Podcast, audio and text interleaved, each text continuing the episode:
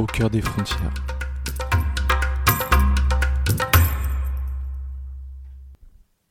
La correction. Le convoi franchit la frontière avec une facilité troublante. Après un semblant d'inspection qui vit les douaniers tourner avec nonchalance autour du camion, demander au chauffeur d'ouvrir un conteneur, et l'un d'eux enfonçait du bout de sa matraque quelques balles de marchandises. Inutile d'être Sherlock Holmes pour se dire que les passeurs étaient de mèche avec les gardes frontières et les influentes milices libyennes. Dans le chaos qui avait suivi la chute et l'assassinat, trois ans plus tôt, de l'ancien maître du pays, le colonel Kadhafi, avec la complicité active des dirigeants occidentaux, dont celui de la France de l'époque en chef de meute, il fallait s'entendre avec les différentes coteries, arroser un maximum de monde, c'est-à-dire tous ou presque, pour pouvoir continuer le juteux trafic. Durant l'arrêt, les occupants du conteneur retinrent leur souffle. Chacun s'abstenait de bouger, par crainte des, représailles des passeurs et des engueulades de ses compagnons d'infortune qui aurait vite fait de lui mettre un hypothétique échec de l'opération sur le dos. Pendant ce temps, ceux du 4x4 étaient descendus griller une cigarette, boire, thé, boire du thé et papoter avec les douaniers. Le contrôle ne dura pas au-delà de ce moment de convivialité. Le camion redémarra, sans plus attendre, précédé du pick-up qui lui ouvrait le chemin. Il roula une heure environ avant de s'arrêter au milieu de nulle part c'est là que l'échange eut lieu. Le jour finissait de se lever, les convoyeurs firent sortir les passagers du conteneur. Pour se dégourdir les jambes et assouvir quelques besoins, sous le regard toujours aussi vigilant d'un cerbère armé. Meaza et Dawit profitèrent d'être à l'air libre pour se, toucher discrètement, comme se découvrant pour la première fois. Semar se tenait en retrait et les observait amusés. Puis, la petite cinquantaine de personnes fut confiée à de nouveaux, à de nouveaux passeurs, avec lesquels les premiers parlementaires, depuis un moment déjà, le chef prit congé sur des mots dont Semmar prendrait très vite la mesure. Voilà, vous êtes en Libye. Votre sœur dépend de vous maintenant, et d'Allah aussi, ajouta-t-il avec ce sourire sardonique dont il ne se départait que pour leur taper dessus, et qu'il semblait s'adresser à elle.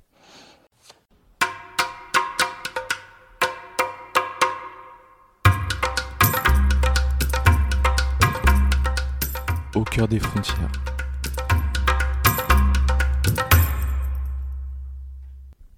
Le texte que je vais vous lire est un extrait de Le 1, numéro 188, le 7 février 2018. Yacouba n'avait pas donné de nouvelles depuis des mois. Cela ne lui ressemblait pas. Le hasard a voulu qu'il m'écrive un jour où nous nous trouvions dans la même ville, à Zouara, au nord-ouest de la Libye. On s'est donné rendez-vous dans un café du centre-ville il n'avait plus le même regard vif de notre première rencontre, en 2012, dans le camp de Choucha. À l'époque, il fuyait la Côte d'Ivoire, où il était menacé de persécution. Yacouba avait obtenu le statut de réfugié en Tunisie. Mais rien n'est vraiment prévu là-bas pour eux, mis à part une allocation de quelques centaines de dinars mensuels. Pas de quoi s'en sortir. Il avait bien tenté de survivre grâce à sa musique, mais avait fini par comprendre que son avenir, il devrait le chercher ailleurs. Comme des milliers d'autres avant lui, il avait alors envisagé d'aller en Italie. Trois ans après son départ de Tunisie, dans ce petit café où il a commencé à me raconter pourquoi il n'avait plus été en mesure de me donner des nouvelles et comment il est resté coincé du mauvais côté de la Méditerranée. Un mois après son arrivée en Libye, Yacouba s'est fait kidnapper par des hommes masqués, une milice composée d'anciens révolutionnaires, aujourd'hui ralliés à Tripoli. Ils sont venus le chercher dans la maison de passeurs où il se cachait avec une quarantaine d'autres migrants.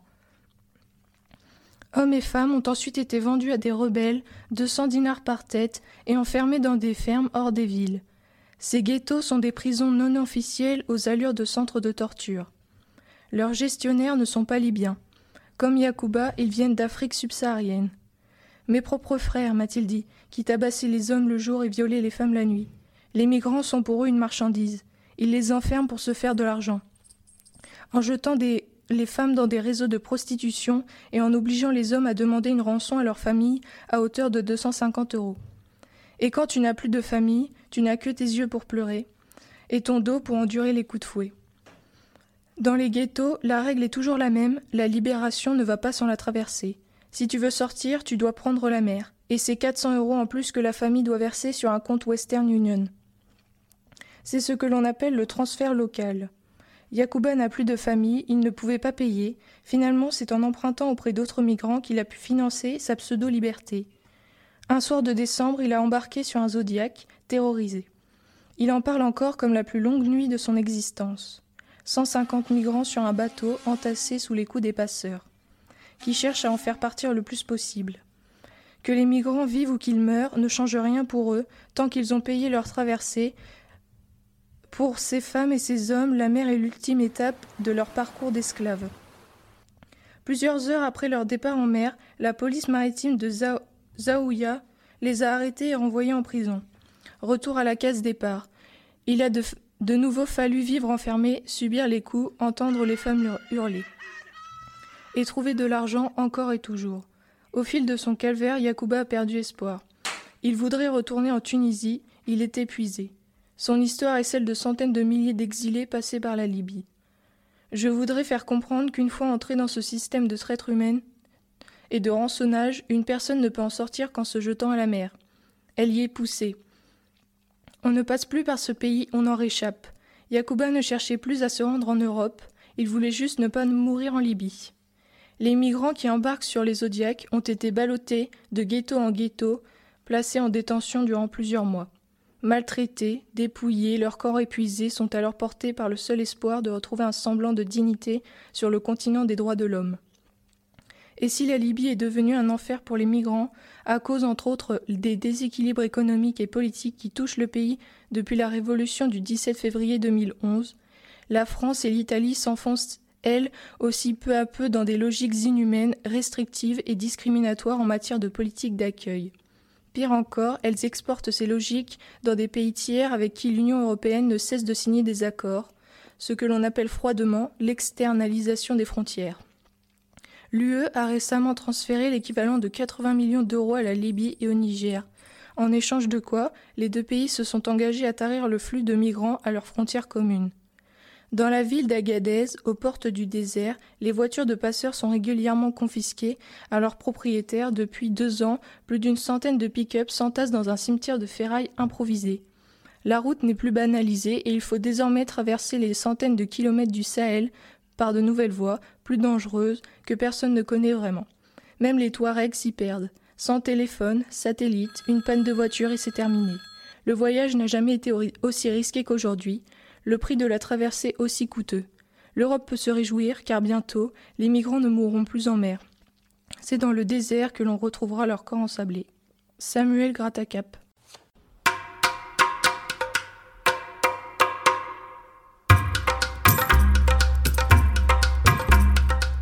Au cœur des frontières.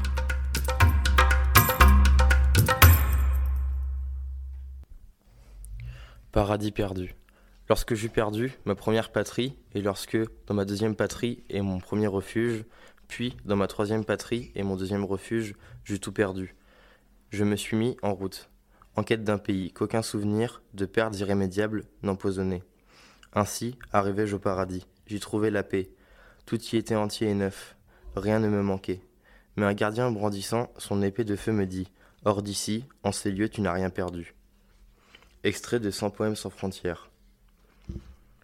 Calais n'est pas le paradis, Londres non plus, sauf pour Erich Fried, qui quitte l'Autriche nazie en 1938 et pour qui fuit la misère et les conflits. Après-guerre, l'écrivain activiste fit de ses vers des exercices de doute pour mieux lutter contre les sophismes du pouvoir. Des poèmes tracts pour ceux qui, ceux qui n'ont à perdre que leur vie. Le plancher des vaches, affalé sur la plage du paradis. Les vacanciers assistent ébahis à l'arrivée dans la baie du Messine de l'immense pétrolier Tormlot. Aussi grand qu'un bateau de croisière, si ce n'est pas plus, enjoliveront par la suite les témoins de la scène auprès de leurs amis. Pour des raisons de sécurité, la capitainerie a demandé aux tankers danois de jeter l'ancre à quelques milles des côtes avec des drôles de passagers. Des bateaux pilotes et des remorqueurs plus aptes à franchir les trois canals qui mènent au port, prendront le relais pour les transférer à terre. À la vue du pétrolier, les estivants arment leurs téléphones portables dont ils peinent à se séparer même pour entrer dans l'eau. Qui, pour immortaliser l'événement, qui à leur recherche d'informations à propos du débarquement des migrants dans leur ville. D'ordinaire, ceux-ci échouent de même à Lampedusa, comme aimantés par une gigantesque, force d'attraction. Quand ils n'y sont pas amenés par la marine militaire, des bateaux d'ONG ou des marins pêcheurs qui les ont secourus en situation d'extrême détresse. Parfois aussi, ils accostent à Palerme. Après avoir été arraisonnés en haute mer par les vaisseaux militaires du Frontex, c'est rare qu'ils arrivent tout droit à Messine.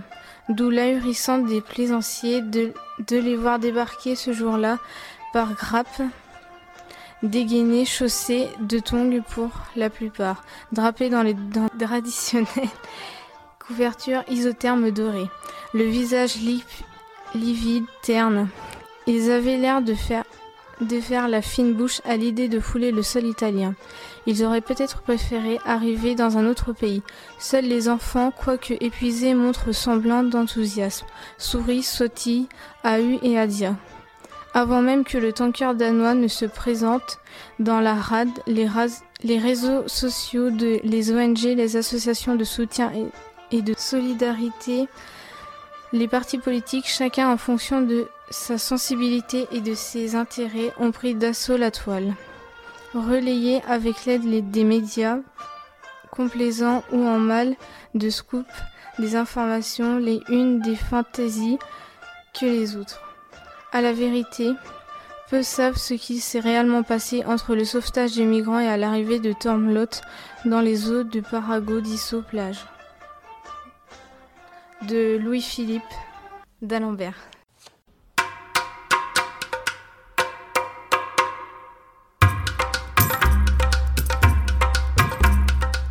Au cœur des frontières. Litanie de l'exilé. Et toi, l'exilé, être de passage, toujours de passage, avoir la terre pour auberge, et contempler des cieux qui ne sont pas les nôtres, vivre parmi des gens qui ne sont pas les nôtres, fredonner des chansons qui ne sont pas les nôtres, rire, mais d'un rire qui n'est pas le nôtre, serrer des mains qui ne sont pas les nôtres, pleurer avec des larmes qui ne sont pas les nôtres, céder à des amours qui ne sont pas les nôtres, goûter à des plats qui ne sont pas les nôtres, prier des dieux, des dieux qui ne sont pas les nôtres, entendre notre nom sans que ce soit le nôtre, penser à ceci, à cela, à ce qui n'est pas nôtre, tendre une monnaie qui n'est pas la nôtre, et suivre des chemins qui ne sont pas les nôtres. Et toi l'exilé, être de passage, toujours de passage. Avoir pour tout bien des choses d'emprunt. Embrasser des enfants qui ne sont pas les nôtres. S'approcher d'un feu qui n'est pas le nôtre. Entendre des clochers qui ne sont pas les nôtres. Prendre un petit air qui n'est pas le nôtre. Pleurer des morts qui ne sont pas les nôtres. Vivre cette vie qui n'est pas la nôtre. Se distraire à des jeux qui ne sont pas les nôtres. Dormir dans un lit qui n'est pas le nôtre. Grimper, mais à des tours qui ne sont pas les nôtres. Lire des nouvelles, excepté les nôtres. Souffrir, pour tout le monde et pour ce qui est nôtre. Écouter la pluie, écouter la pluie quand la pluie est autre, et boire d'une eau qui n'est pas la nôtre. Extrait de Litanie de l'exilé, poème indien. Miguel Angel Asturias aura vécu des décennies hors du Guatemala, mais ses romans et ses poèmes s'enracinent dans l'imaginaire maya. Contre les dictateurs et l'impérialisme nord-américain, il chante les valeurs du petit peuple indien et l'identité métisse du continent. Un message fraternel couronné en 1967 par le prix Nobel.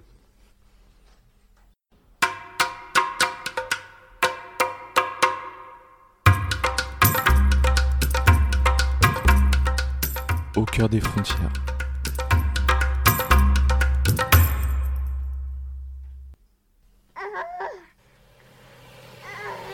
Bonjour, c'est pour aller en centre-ville. Tu vas traverser? Quoi? Tu vas traverser la mer Euh, oui. Monte. Mais je ne vais pas traverser maintenant, hein. je veux d'abord. Tu fais ce que tu veux, je t'emmène juste là où tout se passe. Désolé pour les pleurs. Hmm. Si tu veux le faire taire, ça m'arrange. Calme-toi, Adi, on va pas tarder à arriver. Ces poulets, qu'ils sont beaux, ils marchent joyeusement autour de leur mère, ils ont bu de l'eau et dit hum, miam miam, hum, miam miam, ces poulets, qu'ils sont beaux. Voilà, on y est. Dans ce quartier, tu trouveras tout ce dont tu as besoin pour partir. Euh, d'accord, merci. Je vous dois combien? 60. Quoi? Mais c'est trop cher, on a fait à peine 10 km. Si tu n'es pas content, je te ramène à la gare. C'est vraiment à partir de ce moment-là que je me suis rendu compte du profit que tiraient certaines personnes des réfugiés, le business de la détresse. Ce business était bien visible là où m'avait déposé le chauffeur de taxi. Le quartier de Bassman, une espèce de marché à ciel ouvert de l'immigration. Partout des Syriens, mais aussi des Irakiens, des Afghans qui attendaient leur départ pour l'Europe. Des passeurs qui discutaient avec leurs futurs clients. Notre service est irréprochable. On ne surcharge pas les canaux. On porte même les vieux qui ont du mal à y- monter. Des commerces qui vendaient le kit de survie du parfait réfugié. On a tout ce qu'il vous faut. Gil- gilet, sifflet, torche, scotch. Des hôtels qui garantissaient une bonne connexion Internet gratuite pour permettre d'être averti rapidement de la date d'un embarquement. Celui-là a pas l'air si mal, on prend une chambre et je te prépare ton biberon. Zut. Bon, c'est pas le grand luxe, mais ça fera l'affaire. Je vais préparer ton biberon. Tiens, Le lendemain matin, je suis retourné dans le quartier de, Bas de Basme. Il fallait que je trouve un passeur, mais je ne savais pas vraiment comment m'y prendre. Certes, ils avaient l'air de tous parler arabe, la plupart étaient syriens, mais je ne savais pas si je pouvais leur parler ouvertement ou pas, s'il y avait des codes à utiliser ou des choses à ne pas dire. Quand je me suis aperçu qu'ils faisaient ça au su et au vu de la police, je me suis résolu à les aborder. Et c'était un peu comme faire un tour des agences de voyage dans un salon de tourisme. Nous vous proposons une escapade sur un bateau de 15 pieds, service cocktail non compris, mais sécurité maximale pour le prix dérisoire de, deux- de 2000 euros. Avec nous, formule petit budget, vous aurez les pieds dans l'eau et ça, et ça sent l'essence, mais c'est une expérience étonnante, vous verrez. Chez Europa Dream, nous vous garantissons l'Europe et la- le frisson d'une traversée de la, de la nuit. merci, merci, il faut que je réfléchisse. C'était tr- C'était très compliqué de choisir. À qui faire confiance? Comment avoir le plus de chances d'y arriver? Est-ce qu'en payant plus cher, le voyage était plus sûr? Salut. Alors, tu as pu trouver une chambre? Oui, merci du tuyau. Et là, je suis à la recherche d'un passeur, mais c'est pas évident de choisir. Tu tombes bien, je viens d'en trouver un. Et je pars dans deux jours. Le prix est correct et apparemment ces bateaux se font rarement attraper. Si tu veux, tu me passes ton numéro et quand j'arrive, je te dis comment ça s'est passé. Ah, très bien, merci. Je lui ai laissé mon numéro et je suis rentré à l'hôtel. La BD que nous venons de présenter s'appelle L'Odyssée d'Hakim. Elle est sortie en 2019 et a été écrite par Fabien Toulmé, qui est auteur français de BD. Il raconte l'histoire vraie d'un homme qui a dû quitter sa famille, ses amis, son travail à cause de la guerre. Il a été torturé et le pays voisin semblait pouvoir lui offrir sécurité et avenir. Il part de la Syrie en passant par la Jordanie et le Liban pour arriver en Turquie. La BD est parue en deux albums et un troisième va bientôt sortir.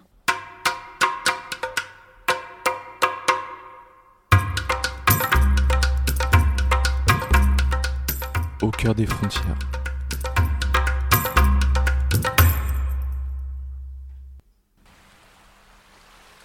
Présent. Nous avons pégayé toute la nuit pour rien. Nous sommes épuisés. Nous devirons lentement sur une mer calme et lisse, comme un fitu de paille. Peut-être que le vent va se lever et nous pousser vers un autre, un nouveau pays. Oui, et beau, peut-être. Ou peut-être qu'il va nous ramener vers la Libye. Il reste de l'eau? Elle est finie. Qui l'a fini Non, pas de dispute. Regardez un avion. T'as vu Razak, c'est l'équipe de Chelsea en déplacement. Ton équipe favorite passe au-dessus de nous. Quelle coïncidence Il faudrait se bouger pour que, pour que tu puisses voir la seconde mi-temps. Sinon, tes éditeurs vont être déçus. Ça serait dommage. J'ai les pieds mouillés. Oh non, le bateau prend l'eau. Vite, il faut écoper avec les mains, tout. Le fond doit être troué ou déchiré. Ça devient pire. Éco- écoper ou nous allons couler. Je tâte le fond du dinghy, doucement. Je sens une déchirure. Même si nous évacuons l'eau, il en rotera toujours plus. J'ai une idée. Ebo, ne t'arrête pas, continue. Je sais quoi faire. Même en allant encore plus vite, ça ne suffira pas. Il faut retourner le bateau. Quoi? Et beau, pas question de retourner le bateau. Si, il a raison, nous pourrons nous asseoir et la déchirure sortira de l'eau. Mon Dieu, Je sais pas nager. Comme nous tous, Razak. Ou on va perdre les pédales. ça me paraît impossible. Nous prenons l'eau. La mer est glacée. Ah, c'est gelé. Outs. Nous allons le retourner. Prêt? Poussez. Ah Oh Je coule. Au-dessus, les voix s'étouffent. Se tassent. Je panique et je bois la tasse. L'eau envahit mes poumons. Je gèle. Je ne pense plus à rien. Les poissons miroitent splendidement. Une main me tire par derrière. J'inspire follement. Je te tiens, Ebo. On s'en est, finalement... on s'est- on s'en est finalement tous sortis. Merci, merci de m'avoir sauvé. Je ne suis pas sûre que tu sois plus avancé. Nous n'avons ni eau, ni nourriture, ni essence. Nous dérivons au gré des flots perdus et seuls. Nous, Nous- allons. Nous allons mourir, c'est ça? Ne dis pas ça, Ebo. Il faut sortir pour Sisi. Elle nous attend. le texte, que, le texte que nous avons lu est un extrait de Migrants écrit par Ewan Coffer et Andrew Dawkins.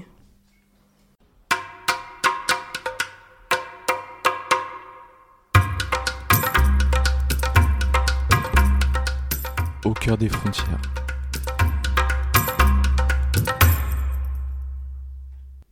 Destination l'exil. L'embarquement se fit sous le regard crispé d'hommes armés et en uniforme. Des policiers ou des hommes militaires, pensa Semmar, qui eut du mal à, expliquer une telle présence. À ce stade, personne n'aurait pensé à fuir. Tous avaient plutôt hâte de prendre le large, de disparaître des yeux de leurs bourreaux. Il n'était pas rare, en fait, qu'une bande rivale profite de ce moment quand ce n'était pas en mer pour s'approprier la marchandise. Pour l'oncle, que Seymour ne verrait jamais, c'était à la fois une question d'honneur et de crédibilité. S'il laissait faire, à la longue, il perdrait un marché lucratif. Pour les candidats au départ, tout était à recommencer, car il fallait payer à nouveau en trimant pour d'autres maîtres. Seymour embarqua, poussé par les yalla yalla des passeurs. Sa poitrine accueillait une main baladeuse, en guise d'adieu. Il devait être une cinquantaine dans son groupe. Le Zodiac s'enfonça à ras-bord dans l'eau, sous le poids des passagers. Tous noirs. Les uns avaient trouvé refuge au fond du canot, les autres sur le bord, où ils avaient réussi, en jouant du popotin, à poser une fesse. Ils étaient si collés les uns aux autres qu'ils ne risquaient pas de passer par-dessus bord pendant le déplacement, à moins que l'embarcation ne chavire. Semhar chercha néanmoins à s'assurer un meilleur équilibre en allant placer une main ferme sur la cuisse de Shokana, assise à ses côtés. Les deux amis finissaient de se poser lorsque des minibus s'amenèrent. À l'arrêt, une grappe d'hommes, de femmes et de gamins hurleurs, des Arabes pour la plupart, en descendaient. Habillés comme pour une croisière, valise à la main, ils furent dirigés vers trois zodiacs restés vides. Dans l'intervalle, deux hommes armés s'installaient à bord des canots déjà remplis, l'un à l'avant, l'autre à l'arrière. Lorsque tout le monde fut en place, celui qui semblait le chef donna le signal du départ. Les zodiacs démarrèrent dans un déferlement de bruit de moteurs et d'écume en direction du large. Les embarcations se suivaient, à distance respectable, dessinant un, seul et long sillage dans l'eau. Les trois, avec les Arabes en tête de cortège, celle de Samar et de Sochakana, figuraient en sixième position. En quelques minutes, le convoi s'était éloigné de la rive où se tenaient encore les chauffeurs des véhicules, qui avaient aidé à l'embarquement des derniers arrivants. Personne ne disait mot. Les visages dégageaient un mélange d'appréhension et de tension, à défaut de soulagement de s'en aller enfin du lieu où ils avaient, sé- où- où ils avaient été séquestrés. Semar et Sochana non plus ne se parlaient pas. Elles avaient déjà l'esprit tourné vers cet ailleurs, où elles espéraient enraciner leurs rêves. Une brise faible leur fouettait le visage, sans réussir à chasser les questions qu'elles se posaient depuis qu'elles avaient aperçu leur bord. Elles n'avaient osé, ni l'une ni l'autre, les formuler à haute voix. La traversée se ferait-elle sur ces frêles embarcations? Et si le moteur tombait en panne? Y aurait-il assez d'essence pour arriver jusqu'en Europe? Et s'il rencontrait une tempête en route? En Méditerranée, le vent peut se lever sans crier garde, grossissant les eaux en un, éclair. Une fille qui en avait fait la, expérience avait raconté son histoire à Semhar. Après trois jours de dérive, accrochés à l'épave de leur bateau, les naufragés avaient été secourus en haute mer par des gardes-côtes italiens qui les avaient refilés à leurs collègues libyens. Retour à la case départ. Shoshana fut prise d'un sentiment soudain de vide, voir le canot, creuser la distance avec le continent africain la remplit de mélancolie. Sa décision de partir avait été longuement mûrie, pourtant. Mais cela lui avait pris du temps pour accepter l'idée que la terre matricielle ne pouvait plus la nourrir, qu'elle n'y avait pas d'avenir. Elle avait tant rêvé de ce départ. Elle s'était battue, avait surmonté mille tourments, affronté vents et marées. Maintenant, qu'elle était en panne, en passe de concrétiser son rêve, elle eut envie de pleurer.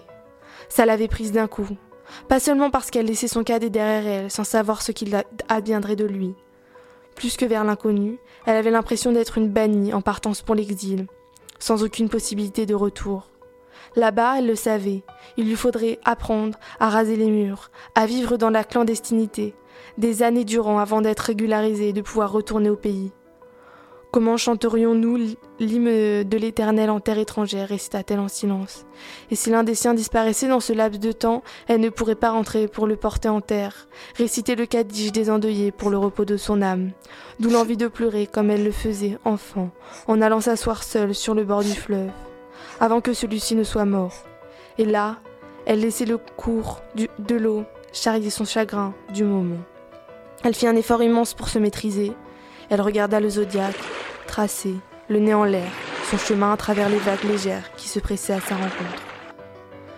Je viens de vous lire un extrait du 1, écrit par Louis-Philippe d'Alembert, inspiré du livre Mur Méditerranée paru le 29 août 2019.